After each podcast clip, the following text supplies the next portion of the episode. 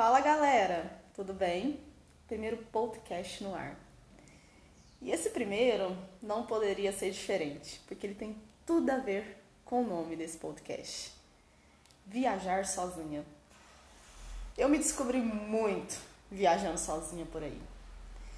E eu acho que é o melhor exercício de amor próprio que a gente pode dar para nós mesmos. Tem coisa melhor do que você não precisar agradar o outro, não precisar fazer o que o outro quer. Isso é amor próprio, gente. Você faz exatamente o que você quer na hora que quer, baseado no seu planejamento, na sua intenção. Então, viajar sozinha não deixa de ser um exercício de amor próprio. Isso me veio agora na cabeça. Eu nunca tinha pensado é, dessa forma. E quando a gente fala em viajar sozinha, vem aquela história. Nossa, é perigoso. Ai, que medo. Ai, eu não tenho coragem. E entre, dentre outras palavrinhas que eu poderia citar aqui. Mas essas são as principais, né? As mais clichês. Primeiro que eu acho que medo é diferente de coragem, tá? Então, dá uma pensada nisso, reflitam o que é medo para vocês e o que é coragem. Eu tenho medo. Eu tenho medo de muita coisa. Porém, eu tenho coragem. E a minha coragem, ela sobressai o meu medo. Então eu faço N coisas, não só viajar, mas o assunto aqui seria as viagens, né? Eu vou contar uma história para vocês é, de quando eu fiz a minha primeira viagem sozinha, foi no meu intercâmbio em 2016 para Malta.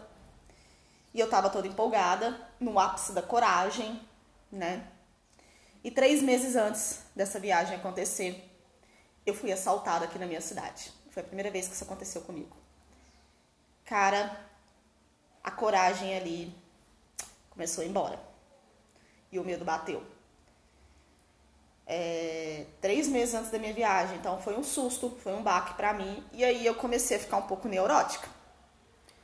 Né? Tô indo sozinha para um lugar que eu não conheço, eu não sei o que vai acontecer, vai acontecer coisa pior lá comigo. E aí foi um trabalho de três meses para mim recuperar a coragem, mas ainda fui com, com aquele medo. E eu lembro que nos primeiros dias, nesse novo país, é, Malta é um país super seguro e é muito normal as pessoas voltarem das baladas de madrugada, três, quatro da manhã, sozinhas, ou com um grupo de amigos andando na rua, tudo escuro. Eu não faço isso aqui no Brasil, de forma alguma. Mas era super normal porque era seguro. E nos primeiros dias, nossa, eu não fazia isso. Sozinha, então, é que eu não fazia. E mesmo acompanhada de outras pessoas, eu já ficava assim com medo de acontecer alguma coisa. Justamente por causa da experiência que eu tive aqui no Brasil, meses antes de embarcar. Mas eu fui trabalhando isso na viagem, dias depois eu acostumei. Eu, teve dias que eu voltava, eu mesma sozinha de madrugada e foi super tranquilo. Mas para vocês verem que por mais que eu viaje sozinha, eu tenho medo. E a questão para mim aqui, por isso que eu falei no início, medo é diferente de coragem. Essa é a minha opinião. Eu não deixo que o medo sobressaia na coragem. Entendeu? A minha coragem sempre sobressai mais, né? Então, pensem um pouco, reflitam isso. Isso pode ajudar vocês a se libertar dessa questão de viajar sozinha. Outra coisa, né? A história dos perigos, né? É, eu fui assaltada aqui no Brasil, não fui assaltada lá. Isso pode acontecer lá, isso pode acontecer no Brasil, isso pode acontecer em qualquer lugar. A gente tem que tomar cuidado o tempo todo, né? Quando a gente está viajando, não vamos pôr o dinheiro no bolso, né, gente? Não vamos pôr o celular no bolso. Vamos tomar cuidado, né? É... Outra coisa também legal, quando a gente começa a viajar sozinha, quem viaja sozinha vai entender o que eu estou falando. A gente adquire uma coisa chamada intuição de viajante. A intuição do viajante é assim: você está andando ali na rua, você cisma, ninguém te falou nada, você não viu nada. Hum, ai, não sei, acho que eu não quero ir por esse caminho. Isso é intuição de viajante. Você muda o caminho. Muda o caminho, não insiste.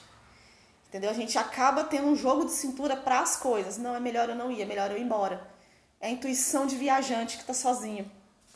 Isso a gente vai adquirindo com, com o tempo. Isso é na vida como um todo também.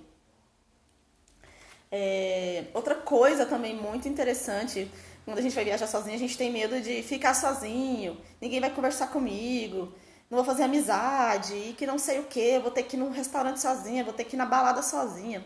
Primeiramente, tem nada demais você ir no restaurante sozinha e na balada sozinha. Não, não tem problema nenhum. É, um outro exemplo de ir nesses lugares movimentados sozinha, de viajar sozinha, em 2017 eu fui pro Rock in Rio sozinha, né? Embarquei pro Rio e era um show do Guns N' Roses, eu queria muito ver e eu fui sozinha. Acabou que eu não fiquei sozinha. Eu não planejei encontrar outras pessoas, eu não planejei nada disso, eu planejei curtir o show, né? E eu lembro que eu conheci duas garotas, elas pediram para tirar foto delas, a gente já ficou amigas e eu fiquei uma boa parte do dia com elas ali no Rock in Rio. Depois encontrei mais duas amigas do meu trabalho na minha época. Então, assim, aconteceu, fluiu, porque eu estava aberta. Isso é uma outra questão muito interessante. Cara, é, sempre vai ter pessoas dispostas a conversar com você. Agora, você tem que fazer sua parte, né? Ah, não vou conversar com essa pessoa, não conheço ela, estou aqui sozinha nessa viagem, pode ser uma pessoa perigosa, quer me assaltar. Abra a cabeça. Tome cuidado, mas abra a cabeça. Converse com a pessoa. Isso vale para tudo na sua vida, tá? Então, assim, não adianta ir fechada, porque não vai rolar mesmo. Você vai ser a chata da viagem. E aí você vai falar assim, todo mundo era chato, sendo que na verdade você que é a chata da viagem, tá? Então, assim, quando você viaja sozinha, você já tem que ir com esse coração aberto de conhecer diversas pessoas. Principalmente o exemplo do intercâmbio é uma, é uma das melhores opções, né? Quando eu fiz meu intercâmbio, eu era pessoas do mundo inteiro. Eu tenho lembranças muito boas, né? O apartamento que eu morava, as minhas roommates, né? Tinha duas japonesas, tinha uma turca, depois chegou brasileiras. E eu lembro que essa turca queria que eu ensinasse ela a dançar samba, teve isso, é bem interessante. É, na minha turma, na minha sala lá de aula, tinha um grupo de japoneses e eu fiz amizade com eles. E lá em Malta tinha um bar que era brasileiro, que tinha picanha, né, caipirinha, tinha coxinha né? Então, assim, eles achavam o máximo eu ser brasileira e eu levei eles para conhecer ali a cultura brasileira, comer, foi super divertido.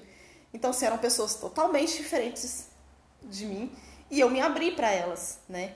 E, e ali é você o tempo todo no intercâmbio se abrindo para diversas culturas. É uma, é uma loucura sem fim. Mas isso não é só. Eu estou dando um exemplo do intercâmbio que é um, que é um dos melhores exemplos. Mas isso vale para qualquer viagem entendeu? E tá tudo bem também você querer viajar sozinha. Não, essa viagem é uma viagem que eu quero fazer comigo mesmo. Não é uma viagem que eu tô querendo fazer muitos amigos. Não tá errado também. Inclusive, é um, é um excelente, é um excelente motivo de viagem também, que você se descobre muito, né? Só que eu falo para vocês, é, é, difícil, porque eu, pelo menos nas minhas experiências, sempre atraio amizades, é, nunca consigo ficar sozinha. Sempre tem alguém ali é, para conversar comigo. Isso acontece porque você está aberta, né? Uma das melhores viagens que eu fiz foi o ano passado para Morro de São Paulo. Eu fui com essa ideia de ir sozinha, de ficar mais comigo. E aconteceu que eu fiz duas amizades. Eu, eu reservei um hostel. Pra, olha para você ver, eu, fiz, eu reservei um hostel. Falei, ah, como eu tô indo sozinha, eu vou reservar um hostel com um quarto de, com mais pessoas. Então já usei essa estratégia, entendeu? E assim, fiz, fiz diversas amizades, né? Então, assim, viajar sozinho é você se abrir, né? Fazer um equilíbrio entre o medo e a coragem. Exercitar a intuição de viajante que você vai adquirindo aos poucos, né? E tirando esses bloqueios, né? Que todo mundo que vai conversar com você quer te fazer algum mal. E não é bem por aí. Não é bem por aí. É, eu tenho uma outra experiência legal é, quando eu estava voltando desse intercâmbio, eu fiz uma conexão em Londres. E aquele aeroporto, acho que é um dos maiores do mundo, ele é gigantesco. E eu reparei, e eu, eu, eu tive que pular de vários terminais.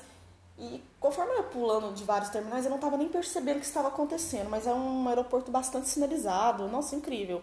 Um, assim, para mim, um exemplo de, de aeroporto a ser seguido.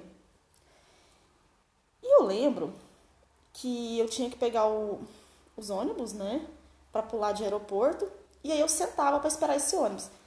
E quando eu olhava assim do nada, ele sempre estava super vazio. Eu ficava até meio assim, né, assustada, e sempre sentava é, um senhor do meu lado, senhores diferentes, tá, gente? tá? Isso não foi sonho, isso não é loucura. E aí eles começavam a conversar em inglês comigo e eu reparava no sotaque, né? Que era o sotaque inglês.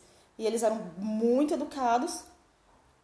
E sempre me perguntando se estava tudo bem comigo, é, para onde que eu ia. E aí eu comecei a reparar na roupa. Eles estavam com uniforme, com o nome do, do aeroporto lá.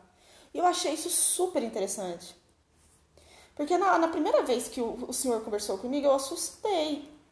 Mas depois eu fui vendo que aquilo era uma estratégia do, do próprio aeroporto, né? Principalmente para pessoas que estão viajando sozinhas. E eu achei aquilo fantástico.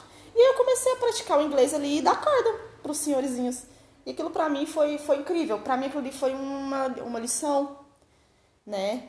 Uma lição disso de uma pessoa que senta do seu lado e começa a conversar com você, né? É, bom, poderia aqui ficar falando horas sobre viajar sozinha, mas por hoje é só. Espero que vocês gostem desse primeiro podcast. É...